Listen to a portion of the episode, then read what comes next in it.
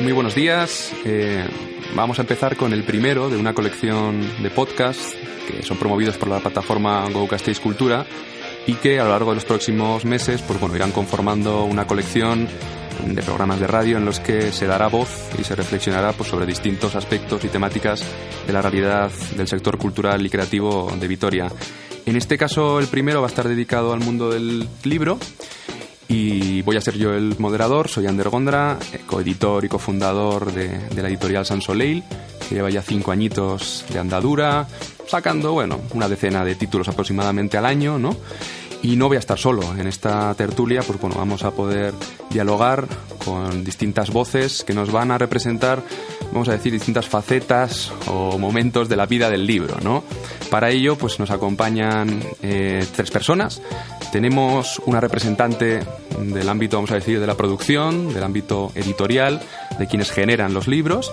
Es María Moore, directora ya desde hace unos cuantos añitos, integrante del proyecto con Sony desde hace más de una década. Es una editorial bilbaína, asentada en Bilbao, pero ella es vitoriana, así que bueno, también es un placer tenerle hoy aquí. Luego, en el punto intermedio, quienes acercan los libros ¿no? hasta los lectores, tenemos a una librera de profesión, además, bueno, una figura de referencia para el ámbito del libro en Vitoria, con más de 30 años de andadura, Begoña Kenner, representante de la, de la librería Jaquincha, ¿no? ubicada en la calle Landazuri. Y por último, la tercera voz nos la va a poner Jesús Zubiaga, es quien va a representar el punto último. Los libros, todos ellos, que al año se editan cientos de miles, acaban en algún punto, acaban en, archivos, en, fundaciones como la Fundación Sancho el Sabio que él dirige, y creo que así vamos a poder cubrir ¿no? distintos espectros de este, de este sector, de esta industria que atraviesa, igual siempre los ha atravesado, momentos complejos y que vamos a tratar de discutir algunos de ellos. Eh, la idea es que dialoguemos, la idea es que todos podamos tener voz ¿no? en esta tertulia, pero igual para ir arrancando os voy lanzando distintas preguntas desde ese punto de partida de la editorial en adelante. Y oye, os interrumpís y comenzamos poquito a poco a sacar temas encima de la mesa. En el caso de Consoni, si te parece María, arranco por ti, me interesaba saber en primer lugar cómo un proyecto como el vuestro, que durante décadas ha estado más quizás enfocado al de la producción artística y que ha tenido otras muchas eh, maneras de hacerse presente a nivel estatal y a nivel ciudad, sobre todo en el caso de, Bilbao, ¿por qué desde hace un año, vamos a decir, os reconvertís y cambiáis el enfoque y os dedicáis de una forma más clara y con un énfasis mucho mayor a la producción de libros y al interés, pues bueno, por los textos escritos, ¿no? Sí, sí. Eh, hola, bueno, antes de nada, que un lujo estar en esta mesa con vosotros, aunque sea así yo de forma virtual. Eh, es como una metáfora, ¿no? La vitoriana que vive en Bilbao, pues no está, nos acompaña en el, en el espacio físico. Eh, para mí es un honor estar con, con vosotros charlando. Eh, en cuanto a la pregunta que me dijiste que, que, nos ibas a proponer para este podcast y adelantando un poco los contenidos que decías, estaba dándole vueltas a esa respuesta. Eh, con Sony justo hace nada, eh, el día 12, hace muy poquito, hace pocos días cumplimos 23 años. Son 23 años en un proyecto independiente, es mucho, ¿no? Parece siempre que estamos en la cuerda floja y siempre parece que vamos a desaparecer y luego, pues mira, oye, otro año más. Em, en estos 23 años empezamos como producción artística, como tú decías, quien funda con Sony es un, es un artista de Iparralde. Entonces, él venía del mundo del arte, eh, descubre una fábrica abandonada eh, en la península de Zorrozaurre, que es de donde se toma el nombre, por eso con Sony, y de ahí empezamos a hacer proyectos artísticos. Las razones por las cuales derivamos a la producción editorial son muchas, y por decirlo así muy brevemente, una tiene que ver también con el cambio de equipo, ¿no? Frank venía del mundo del arte, yo sin embargo tengo una formación en, en ciencias políticas, una formación diferente, Em, y soy hija de grandes lectores y, y, grandes y, de, escritor y de, una mujer que va a todos los talleres de lectura que puede. Entonces yo creo que la cuestión de la escritura y la lectura en mi casa ha sido algo que he mamado desde pequeña. Entonces supongo que desde ahí la deriva era normal. Y por otro lado, eh, nosotras empezamos publicando libros que eran herramientas de difusión de los proyectos artísticos.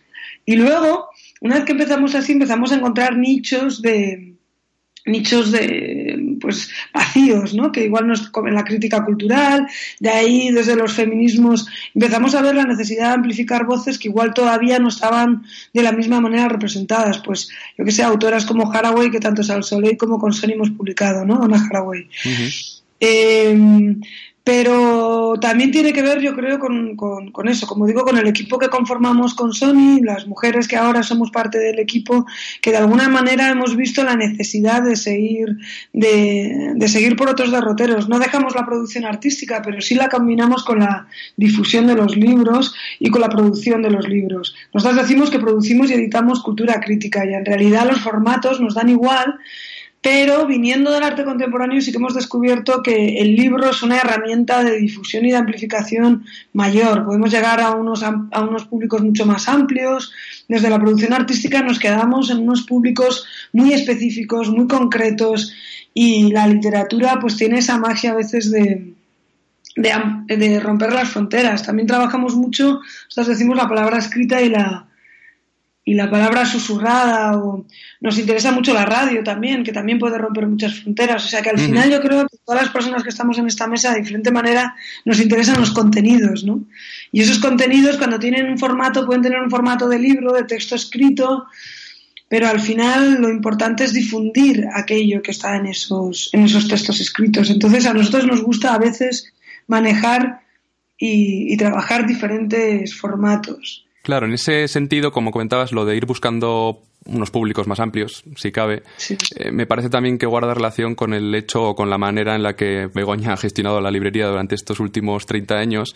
Eh, vosotras publicáis una cantidad de títulos, bueno, eh, que va increciendo quizás en estos últimos meses, pero que tampoco es desbordante, pero sé que los libreros y libreras se suelen enfrentar últimamente a esa difícil tesitura de mes a mes seleccionar entre un mare magnum de novedades, ¿no? Aquellas que van a conformar pues el fondo de, su librería. Y buscan en buena medida lo mismo que vosotras, ¿no? Eh, lectores cómplices y en el caso de Begoña, pues clientes que se fíen y que tengan, vamos a decir, confianza en esa selección mimada, cuidada que ella ha venido realizando durante este tiempo. Así que también, ahora lanzándote a ti, Begoña, la palabra, eh, ¿cómo has trabajado ¿no? esos públicos? ¿Cómo has ido dando, supongo que a, partir de tus gustos e intereses, con una conformación de ese catálogo que tiene Jaquincha, que yo diría que es único con respecto a la ciudad de Vitoria? Vale. Bueno, Buenas a todos. Yo también quiero saludaros. María, ha habido una cosa que en la, con la que has unido tu Ander, que yo estaba viendo como, como que unía mucho a la librería con la editorial, ¿no? Buscar, tú hablabas de contenidos, pero también de buscar más público. Es una cosa muy sorprendente en una librería, eh, como Jaquincha, y supongo que pasa en otras muchas, la variedad de públicos que puede haber. Eh, nunca puedes pensar, mm, esta persona va ahora ya porque los conozco, ¿no? Pero de entrada, cuando entra una persona, va a querer tal, va a querer cual, sino que la variedad es enorme, pero enorme. no, no, no tienes ni idea. Y al, contestando a tu pregunta, Ander, de cómo se va conformando eso, eh, yo ya no puedo hablar de Jaquincha eh, en singular. Yo tengo que hablar en plural. Lo veníamos comentando ahora cuando veníamos hacia aquí, hacia el estudio. Yo tengo que hablar en plural de Jaquincha porque está conformada ya por muchas personas que, están alrededor, que están implicadas, que ayudan, que trabajan, que forman parte, bueno, que trabajan, que, colaboran, que forman parte del, del engranado, sin el, del engranaje, sin, sin las cuales hay muchas cosas que sería imposible de, de realizar. La selección viene también del contacto con el cliente. Yo puedo seleccionar una serie de cosas. Eh, al principio, bueno, ya os podéis imaginar, yo no tenía ni idea de por dónde me daba el aire. Pero vamos, veía cosas que ya solo la portada no me gustaba y las desechaba. Y luego sí, siempre me, me he preocupado de informarme, de mirar, de buscar. Yo he leído eh, mucho y luego leía hasta siete u ocho culturales semanales. Para tener bien cubierta. Para tener una, una cierta idea. Pero luego es el público. El público te informa de cantidad de cosas y a mí me encanta que, que me digan, ¿has leído tal? No. Pues venga, Claro, o sea que al final el catálogo lo conforma también esa comunidad. ¿no? Hay un, sí, hay un, toda, en las dos direcciones, en tres, en 25 direcciones, al final en 100. Creo que también Jesús no le estaba mirando, pero imagino que estaría de acuerdo con eso que comentabais ambas, de lograr eh, llegar hasta el público, porque otro de los problemas que pueden hoy día tener entre manos, ¿no? Fundaciones o archivos o fondos como el de Sancho el Sabio es ese, ¿no? El de cómo conseguir que la gente se acerque o viene hasta allí físicamente o viene hasta sus fondos de otros modos. Y sé que la Fundación Sancho el Sabio en este sentido lleva años trabajando en esa idea de biblioteca digital, ¿no? Primando buena parte de sus esfuerzos en ese sentido. Me gustaría saber un poco, Jesús, cómo lo ves, si de cara a futuro eso va a resultar eh, fundamental para vuestro proyecto o si hay que combinarlo con el hecho de que la gente vaya aún a la fundación a consultar originales. Bueno, bueno eh, buenos días también. Eh, la verdad es que es, es, una oportunidad de hablar y nos hemos juntado, no sé, supongo que, que, conscientemente, Ander, nos has juntado editoriales que no son editoriales la editorial comercial o la editorial que conocemos de, de, del libro masivo, una librería que en, que en Vitoria es muy especial también, que cuando hablaba Begoña, pues yo soy también un, un cliente, ¿eh? un cliente eh, más o menos habitual en épocas, pero un cliente de ella que nos conocemos desde hace ya pues veintitantos años. ¿eh? Y, y Sancho el Sabio es pues también una biblioteca, si la definimos así, en este caso una biblioteca también peculiar. ¿eh? O sea, no es una biblioteca eh, digamos, de pública o universitaria, sino que es una biblioteca, nosotros decimos como especializada, pero bueno, no es exactamente, ¿no? También con una trayectoria pues de más de 60 años. Eh, desde el punto de vista de la biblioteca, el libro eh, y el público, ¿no? Eh, y la función de nuestra nuestra función, pues es hacer una colección y que la consulten. ¿eh? O sea, eso es en mi, mi mi resumen. ¿Qué está pasando? Pues que antes, eh, cuando alguien quería, en el ámbito de investigación, quería encontrar algo, el primer elemento al que iba era una biblioteca. Ahora ya no lo somos. ¿eh? Hemos perdido esa, esa primera esa primera posición por eh, las redes y lo intentamos recuperar con lo que tú has dicho, Ander, de generar fondos digitales. Al final es eh, o adquirir fondos digitales o de los propios fondos que tenemos en la colección, pues generar una, eh, un, un formato digital que permita esa consulta masiva. Eso yo creo que lo estamos consiguiendo, pero como siempre, cada, cada ventaja que aparece o cada nueva tecnología o cada cambio supone la pérdida de algo, ¿no? Entonces la pérdida nosotros eh, vemos clarísimamente que la presencia de los lectores eh, pues va, va, disminuyendo en las, en las bibliotecas especializadas, en los archivos, o sea, en los centros de investigación, va disminuyendo clarísimamente. En las bibliotecas públicas, dependiendo de qué formatos y qué, qué contenidos se sigue manteniendo todavía y luego y qué situación de, de la biblioteca también, o sea, si está bien bien situada dentro de la ciudad también, se, se mantiene un público, ¿no? Pero lo que está aumentando es eh, la investigación vía redes, o sea, tenemos que alimentar eso, ¿eh? tenemos, ese es nuestro nuestro objetivo a ahora, futuro, ¿eh? efectivamente. Luego me parece curioso, eh, claro, estamos en un periodo en el que se supone que hemos salido de una crisis, tanto con Sony como nosotros, San Soleil, hemos empezado a meterle caña al mundo del libro en un periodo muy complicado, se supone, a todos los niveles, económico, pero también en, con lo que guarda relación más estrecha con la cultura. Y Begoña, eh, en el caso de Jaquincha también, por otras razones que quizás en este momento no vienen al caso, pues bueno, está en estos momentos con sus últimos meses al borde de, de, del cierre, ¿no? Ya eh, a comienzos de 2020.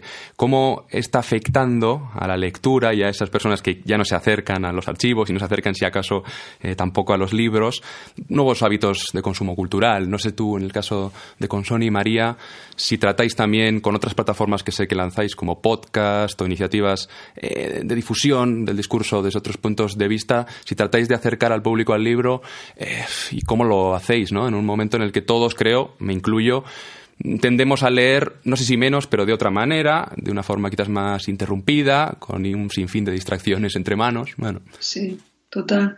Claro, es verdad, ¿no? Cuando hablamos de públicos o, de, o del hábito de lectura de los demás, en realidad estamos hablando del hábito de lectura de nosotros mismos también, ¿no? Que efectivamente somos las primeras personas, o yo por lo menos, sin duda, em, yo he acudido mucho tanto a Jaquincha como a, Sancho el Sabio. Cuando vivía en Vitoria acudía mucho. Mi madre eh, fue la primera que me llevó a, la librería Jaquincha y ella me consta que sigue yendo. De hecho, le, le comenté que iba a estar con vosotros en este podcast y le hizo mucha ilusión. Y, decir que sí, mis, mis hábitos de lectura personalmente han cambiado un montón, ¿no? Y es verdad que estás todo el rato con este aparato llamado móvil, que es una extensión ya de tu cuerpo. Y, y sí es cierto que nosotras, igual no tanto como estrategia, eh, eh, en, en, nuestro caso no ha tenido que ver tanto como con una estrategia de difundir el libro de otra manera, sino más bien que como como somos una editorial sui generis y ya venimos de la producción artística, digamos que ya viene en nuestro ADN eh, hacer libros, pero no hacer solo libros, ¿no? Y en este sentido, cuando hablamos de contenidos nos referimos mucho a lo que se suele decir este así gurú de, del libro y de los nuevos formatos que es Michael Bascar, que él habla de eso, dice que lo importante no es tanto el formato sino el contenido y que lo importante es difundir ese contenido. Entonces, es por eso que hacemos también los podcasts. Es cierto que, por ejemplo, con Elisa Macauslan y Diego Salgado tenemos un podcast que se llama Trincheras de la Cultura Pop, pop perdón, Trincheras de la Cultura Pop que en principio eh, la idea era que fuera un libro y ha tomado el formato de podcast con, con, la idea de que en un futuro vaya a ser un libro, ¿no? Y esto es algo que de repente nos ha gustado hacer y entonces vamos a hacer mucho. Autores que, con los que vamos a publicar libros, pero que previamente o posteriormente vamos a hacer podcast. O incluso ahora, el 24 de enero, tenemos un evento en el que invitamos a, la performer Idoya Sabaleta para que interprete el libro de Haraway, o María Arnal para que cante, perdón, eh, eh, Idoya Sabaleta que interprete el de Margie Percy y María Arnal va a cantar el de Donna Haraway. Como una cantante va, eh, una compositora puede cantar un libro de ensayos tan complejo como el de Haraway sobre la devastación ecológica, pues, pues no tengo ni idea. Pero, pero, pero ese tipo de, de diálogos entre creadoras creo que son maravillosas y se basan un poco en lo que decía Begoña, ¿no? De Jaquín Chasá, esa idea que comentabas tú, que me parecía muy bonita, que la, la, la, la, has traído a la radio de una manera tan gráfica, en la que estás hablando con la gente que entra en la librería, escuchas, o sea, es decir, tú recoges las recomendaciones y las devuelves, ¿no? Yo creo que eso lo hacemos todas las personas que trabajamos en cultura y que lo, nosotros decimos mucho que para con Sony la escucha es uno de los superpoderes. Entonces yo creo que por eso trabajamos tantos formatos, porque escuchamos y vemos que quizás eh, no, es, no es suficiente solo con uno. Y al final nosotras también partimos de una comunidad y lo que queremos es devolver a esa comunidad aquellos textos o contenidos que esa comunidad eh, nos exige o pide o reclama. Y es un poco la misma idea, ¿no? Yo creo que al final nos tenemos que apoyarnos unos a los otros y al final pues eh, que las editoriales existamos en las bibliotecas y que, y que las editoriales también difundamos aquellas librerías eh, que se están dejando el lomo por, por porque esta cadena funcione, ¿no? Más allá de grandes gigantes como Amazon, pues yo creo que es fundamental, ¿no? Que tengamos, al final que volvamos a esa idea de comunidad, que nos, nos alimentamos los unos a los otros. Entonces yo creo que el libro no va a morir. El libro va a estar acompañado de miles de formatos, pero yo creo que le va a pasar como al vinilo. O sea, el vinilo ahora ha vuelto con fuerza, ¿no? Pues yo creo que vamos a necesitar de, esos formatos acompañados de un montón de formatos. Pues lo que ha contado también sobre Sancho el Sabio. Pues el Sancho el Sabio no va a desaparecer, espero, pero, pero quizás se tiene que reformular, ¿no? Como estaba comentando en las bibliotecas. Yo creo que estamos todos ahí en la búsqueda de la reformulación y no morir en el intento. Y luego, claro, en esta idea de reformulación, en la que quizás, como dices, hay un gigante estilo Amazon que arrasa y que monopoliza y parece que dirige un poco las compras y gustos de buena parte del público. Y a la contra. Está el pequeño comercio sufriendo varapalos constantes. Eh, creo que hay algo interesante por parte de Consoni que tiene que ver también con la manera que se ha gestionado Jaquincha, que es ese apostar por las distancias cortas, apostar por un trato de tú a tú, de persona a persona, Y hay algo que aquí no está presente hoy, que es la distribución, la distribución de los libros, cómo los libros llegan a las librerías eh, y cómo hay un porcentaje, obviamente, de ese precio último del libro que queda en manos de estas distribuidoras. Eh, me interesaría, en el caso de María, saber cómo ellas están planteando un modelo alternativo de distribución para sus libros a nivel nacional, tratando ¿no? de una forma muy concreta esa relación personal con las libreras y Jaquincha, pues que también igual incidiera Begoña en esa idea que le he leído en alguna entrevista, ¿no? de que realmente, aunque reciba visitas quizás de, de los comerciales de todas estas distribuidoras, ellos ya saben muy bien cuál es el gusto personal que tiene Begoña, ya saben más o menos lo que le pueden recomendar y que otras muchas cosas no van a pasar ese filtro inicial, por mucho que pretendan que esté presente en toda librería del, Estado. ¿no? ¿Cómo veis esa idea de eh, si Amazon nos gana terreno, si cada vez las librerías pequeñas lo tienen más complicado, cómo se trabaja una distribución más personal, más íntima? ¿no? Pues mira, eh, sí, María. Sí, dale, no, no, no, dale, sí, dale, dale. Ahí yo veo varias, varias cosas, ¿no? Eh, la distribuidora tiene una persona muy concreta y menos mal que viene a la librería a hablar contigo. Yo les conozco a mis comerciales desde hace 25 años y hemos trabajado juntos, considero que hemos trabajado juntos. Y entonces saben lo que hay, y, dicen, bueno, esto ni tocar, ¿verdad? Ni tocar. Ya está. Eso lo saben perfectamente. Y además, o sea, nos entendemos y nos respetamos mucho. Yo no les voy a decir una palabra, menos mierda es eso, porque no se lo voy a decir. Lo mismo que ellos no me van a decir, anda y vete a la porra, porque no quieres esto, ¿no? Bueno, eso por un lado. Y con respecto a lo que hablabais de los formatos, yo no sé si soy una ilusa o, o si soy una ingenua o una antigua.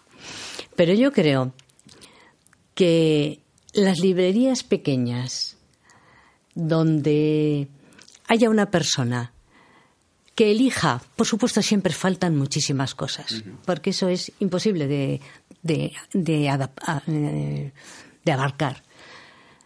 Yo creo que tienen que ir a más. Yo creo que tienen que ir a... Creo, ¿eh? Soy una ilusa, seguramente, o una soñadora.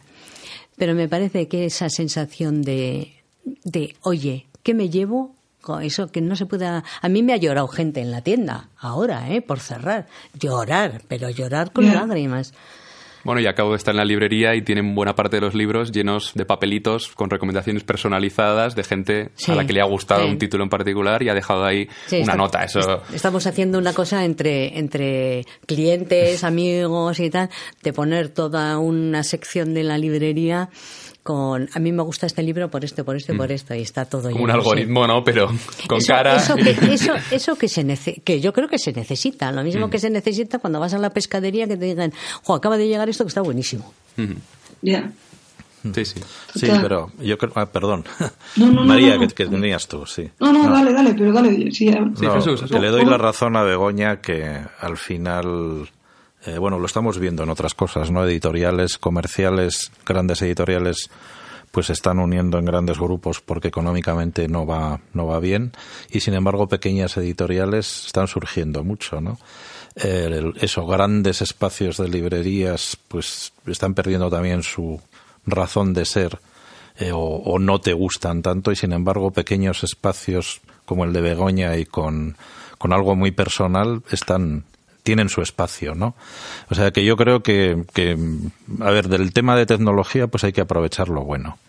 O sea, yo creo que ir contra ellos es, imposible, eso es como los que iban contra las máquinas de vapor. O sea, no lo puedes parar, pero sí intentar que sacar la parte buena. Amazon pues mira, una de las cosas que me gustaba es localizar títulos y luego dice, y, títulos similares y tal. Es decir, que veías, eh, hay, hay veces que no aciertan para nada, pero hay otras cosas que te dan unas ideas. Es curioso. Bueno, eso hay que, digo desde el mundo de las, de las bibliotecas. ¿eh? O sea, que te pone las pilas porque nosotros como instituciones desde nuestro mundo somos muy eh, a la espera de. quiero decir, tenemos nuestra colección, tenemos, hemos hecho nuestro trabajo, un trabajo ímprobo y ahora que venga el, que venga el usuario, ¿no? Aquí está, ¿no? Entonces viene el usuario, mm. claro, si te pones, nosotros damos una atención muy personalizada también, pero mm, bueno, hay que ayudar más, hay que dar ideas, como has hecho, Begoña. Yo creo que, que me parece una buena idea el que den opiniones y el sacar eh, otro, otra forma de leer. ¿eh?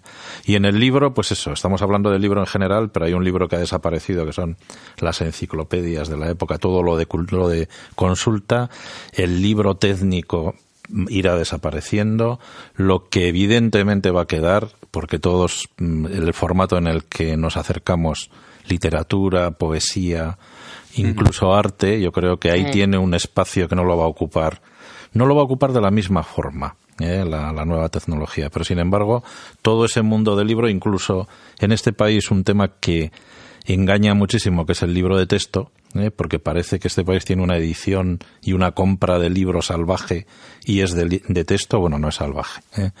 pero las, las cifras están trastocadas por porque meten en el mismo saco conceptos muy diferentes, ¿no? Total. Sí, claro, es verdad. Al final, Jesús, has hecho una buena puntualización. Yo creo que es verdad que hablamos del libro en general, pero hay muchos libros, ¿no? Es, muy amplio el hablar del libro. Yo también creo que quedarán más unos que otros y realmente eso en la práctica es verdad que los técnicos, los, diccionarios se han ido sustituyendo por otros formatos. Y luego, en cuanto a lo que preguntaba Sander del tema de la, de la distribución, eh, para nosotras, eh, bueno, cuando empezamos en esto, empezamos poco a poco, como decía, en realidad, en el 2009 constituimos una cooperativa, nosotras éramos una asociación sin ánimo de lucro y, empezamos con esto de los libros, pero de una manera como súper tímida, modesta, poquito a poco, no nos hemos atrevido a llamarnos editorial hasta el 2016, cuando ya pensábamos que estábamos haciendo algo más o menos eh, bien, ¿no? Pero lo hemos hecho como con mucho tiento, con mucho respeto, intentando aprender mucho. Pero es verdad que como venimos de otro lado, pues a veces hacemos las cosas diferentes. Y nos pasó que cuando estábamos con, con, distribuidoras, nuestros libros estaban muy desaparecidos. Y éramos algo tan pequeño dentro de grandes distribuidoras que en mucho caso no se nos hacía, ¿no? Entonces decidimos y, y pasábamos mucho tiempo yendo a los libreros y libreras a comentarles nuestros libros. Entonces al final decidimos hacer ese trabajo y, es cierto que nos hemos constituido como distribuidora y, está siendo un proceso muy bonito porque la verdad es que tenemos una relación súper concreta, muy directa y es verdad que una de nuestras filosofías, como bien dice Sander, es que nosotros hemos, hemos recuperado una máxima de, una, una, colonia, os acordaréis el eslogan de, de, esta colonia de hombres, Brumel, que decía te la juegas en las distancias cortas pues nos encanta adaptarla como, como, una máxima feminista ¿no? y decir que realmente donde nos la estamos jugando no son los grandes discursos y las distancias cortas. ¿no? Podemos estar todos en contra de Amazon, pero si luego llegan las navidades y al lenchero al niño le vas a comprar el juguete en Amazon, pues hombre, igual ahí hay una contradicción que nos tenemos que mirar y que no puede ser y que quizás pues hay, hay que regalar más libros y, menos juguetes, yo diría, o otro tipo de juguetes, pero bueno, eso es otro debate. Pero, pero desde luego yo creo que hay que, hay que, hay que ver o intentar ser coherente con aquellos discursos que proclamamos, que no siempre es fácil y la incoherencia está siempre ahí eh, llamando a la puerta, pero pero por eso empezamos con la, con la, con la autodistribución y, nunca sabemos muy bien si acabaremos una distribuidora o no. ¿eh? O sea, que decir, tampoco negamos, no es que tengamos ningún problema con las distribuidoras, es simplemente que por lo menos hasta ahora Ahora hemos estado haciendo una ronda de llamadas a un montón de librerías. Es muy bonito hacer eso, ¿no? Estar como. Es muchísimo trabajo, pero escuchar a las libreras, al librero, cómo. Qué es, eh, qué es lo que opina de tus libros. La nueva colección que hemos hecho se la estuvimos enseñando a un montón de libreros y libreras que conocemos para que nos aconsejaran sobre el diseño, para que nos aconsejaran de las cubiertas, para que nos aconsejaran de la textura, nos aconsejaran de los márgenes, los ya no solamente los contenidos, sino el propio libro, ¿no? Y yo creo que, esa magia de esa interlocución y esa conversación, estoy con, estoy con Begoña. Yo también creo que, quizás pues nos encontraremos con grandes editoriales, grandes superficies, pero yo creo que las pequeñitas, por ejemplo, un ejemplo es México, ¿no? México eh, eliminó todas las librerías pequeñas, se fueron a grandes cadenas y ahora que han eliminado todas las eh, eh, pequeñas librerías y están las cadenas, están surgiendo con gran fuerza las pequeñas librerías, ¿no? Pero son pequeñas librerías muy especializadas que saben que cubren un hueco que esas cadenas grandes no van a cubrir. Entonces yo creo yo, yo también estoy con Begoña, pero también soy muy ilusa y muy... No, no, yo pienso que también, efectivamente, va a haber unos también nichos... soy muy soñadora, pero... Sí, sí. Decía antes Jesús que a ver si era casual la, la, conformación de esta mesa de diálogo. No, realmente os he escogido pues empezar realmente a, con Sony porque sois también un modelo en ese sentido de la osadía de plantear un, un, planteamiento para la distribución novedoso que nos puede resultar inspirador también a nosotros a futuro. A Jaquincha, igual aquí no hay un momento para comentarlo, pero me parece de aplaudir que hay un espacio en la ciudad donde se hagan tantísima cantidad de eventos y muchos de ellos dedicados a mundos, vamos a decir, tan específicos y tan íntimos como el de la poesía, que no tiene cabida en otros muchos lugares realmente de todo Vitoria-Gasteiz, o de libros de viajes, de ensayos y demás, que realmente no están presentes en las grandes cadenas. Y a Jesús y a la Fundación Sancho el Sabio, porque es realmente motivo de orgullo, al menos para mí, tener semejante archivo en Vitoria, poderlo consultar, poder ser usuario casi semanal de sus fondos, ¿no? Y creo que poco se conoce, eh, tanto la labor de Jaquincha en particular con este tipo de publicaciones, como lo que desde Sancho el Sabio se venía haciendo. Traía aquí unos titulares un poco para ver cara cruz, ¿no? Y cosas bonitas y, y, cuestiones que a futuro parecen un poco oscuras. A ver qué os parecen. Son del último mes y han salido en prensa nacional. Uno local que me parece interesante es que eh, se comentaba en el correo hace una semana que iba a haber cerca de 90 actividades en tres meses para fomentar la lectura en Vitoria. Se refiere a un plan eh, que hay por parte de las bibliotecas de Vitoria. Tenemos, yo creo, la suerte también en esta ciudad de contar con una red de bibliotecas muy amplia, muy bien surtida.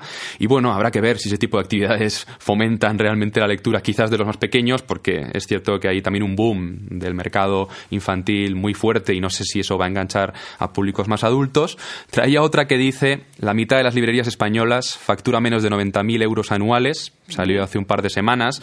Es una cifra espectacular, porque si uno echa cálculos, incluyendo alquileres, gastos de todo tipo, la verdad, queda como mucho para la supervivencia de un único trabajador, pienso yo. Y la tercera, que es de pesadilla, casi de distopía, Amazon desafía el precio fijo del libro con una campaña de descuentos que amenaza con que en un momento dado del calendario de 2020 van a, lanzar libros rebajados a un 25%. Es algo que en España nunca ha pasado, con esa limitación que hay del precio inamovible de los libros. Esto era impensable, pero este gran gigante, pues bueno, eh, se mete incluso con la posibilidad de abrir ahí una falla en ese sistema y plantear unos descuentos que nos destrozarían, desde luego, toda posibilidad de competencia a nosotros como editores, ¿no? No sé qué os parecen estas tres eh, noticias? Eh, si nos dan desde luego una perspectiva oscura o... Sí, mira, eh, con respecto al descuento de, de Amazon, uh -huh. por supuesto puede ser una cosa que llame mucho la atención mmm, a un cierto público, pero yo, yo sigo creyendo que si tú haces un, un buen trabajo, llamo buen trabajo a un trabajo atento. No llamo buen trabajo a un trabajo eh, de élite en el que tú sepas mucho, conozcas mucho, sino un trabajo atento, un trabajo atento a la persona, un trabajo personal. Mm, el precio puede competir, pero no va a ser no definitivo. Ojalá. Yo creo que no va a ser definitivo. Eh, con respecto a lo de las eh, bibliotecas, pues. Eh... Claro, tú ahí no sé si has visto que en estos años se ha reducido el número de lectores, puedes percibir algo en ese sentido. ¿O siempre más o menos se te mantiene en cuanto a...? Ah, con... Me refiero a los eh... hábitos para fomentar la lectura, si sientes que realmente se lee menos o que el público que te viene es siempre el mismo, y con siempre el mismo me refiero a que ya tiene una edad. O... Es, es, bastante, es bastante fiel. Tengo, tengo nuevos lectores, ¿eh? tengo gente, un público de trein, treintañeros también. ¿eh? Eh, sí, tengo un Hay público relevo. de, de treintañeros. Eh, y luego, con respecto a lo de las, eso que dices de las bibliotecas, pues ojalá, ¿no? Que, uh -huh. que, que, todo eso fomente la lectura, la lectura de verdad, no la lectura de lo que se vende. Ya, ya. De la de verdad. O sea, ir al fondo, ¿no? Ir a, a esos textos que, que, pueden ser diferentes, aprovechar todas esa, esas oportunidades, no para fomentar lo que se vende que ya sabéis lo que es. Total.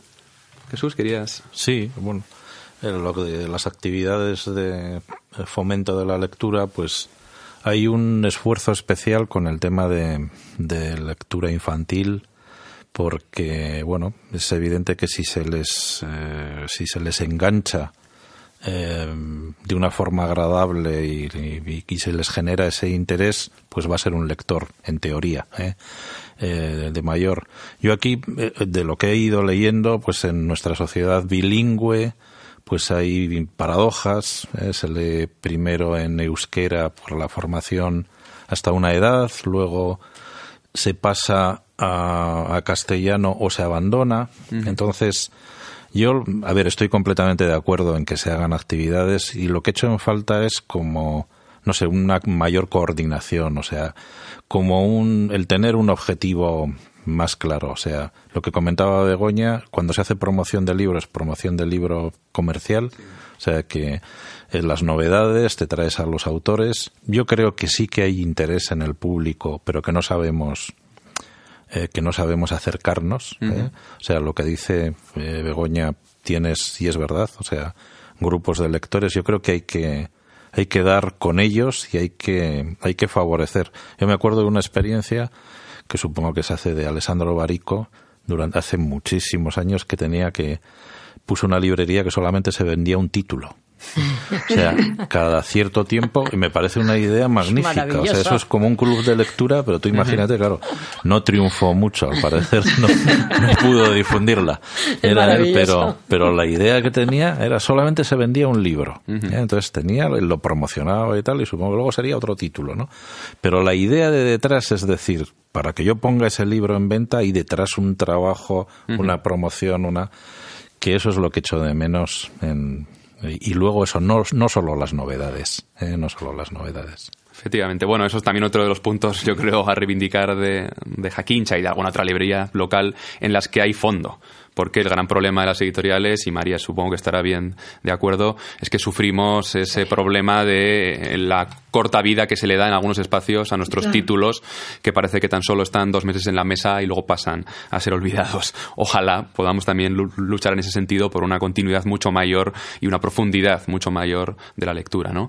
Si quieres, María, y bueno, igual por ir ya terminando, eh, te cedemos ahora un último turno si querías comentar algo con respecto a las noticias que hemos dicho. Sí, esas noticias, bueno, yo creo que eh, cuando las, hemos estado comentando bastante en consenso, sobre todo lo de, claro, imagino que todo el mundo estaría comentando eh, el, tema de Amazon, claro, eh, toda bueno, es lo de siempre, ¿no? Echa la ley, echa la trampa, nunca mejor dicho.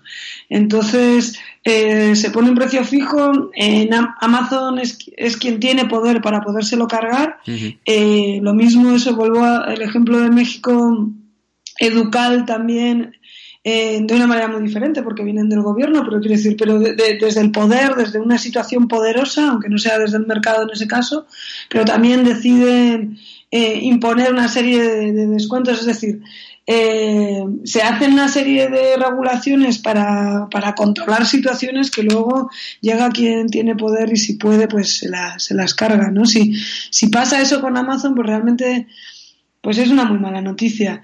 Em, también es una mala noticia que las librerías, claro, eh, efectivamente, esa cifra que tú decías, Ander, es, es, paupérrima, es muy complejo poder llevar adelante un negocio con esas cifras y si es más de una persona la que está. Yo creo que por eso, al final, em, tengo la sensación de que de que la letra escrita va a tener un montón de alianzas diferentes y que al final, pues eh, sí, habrá bibliotecas, yo creo que eso, como, como Sancho el Sabio es un, espacio especial, o, Jaquinta también lo es, o San Soleil y con Sony somos editoriales también eh, poco habituales, yo sí creo que ah, estará lo grande, grande, grande, que ya además hay, hay libros Claro, hay que fomentar la lectura, pero hay, la lectura de según qué objetos, que por mucho que sean libros, la verdad no los fomentaría para nada. que, que, hay cierto fomento de cierta literatura, me da igual infantil o yo qué sé, o las memorias de según qué personajes, que la verdad eh, da igual que tengan el formato del libro, son tan horripilantes como como yo que sé, como un programa de, de, la televisión, ¿no?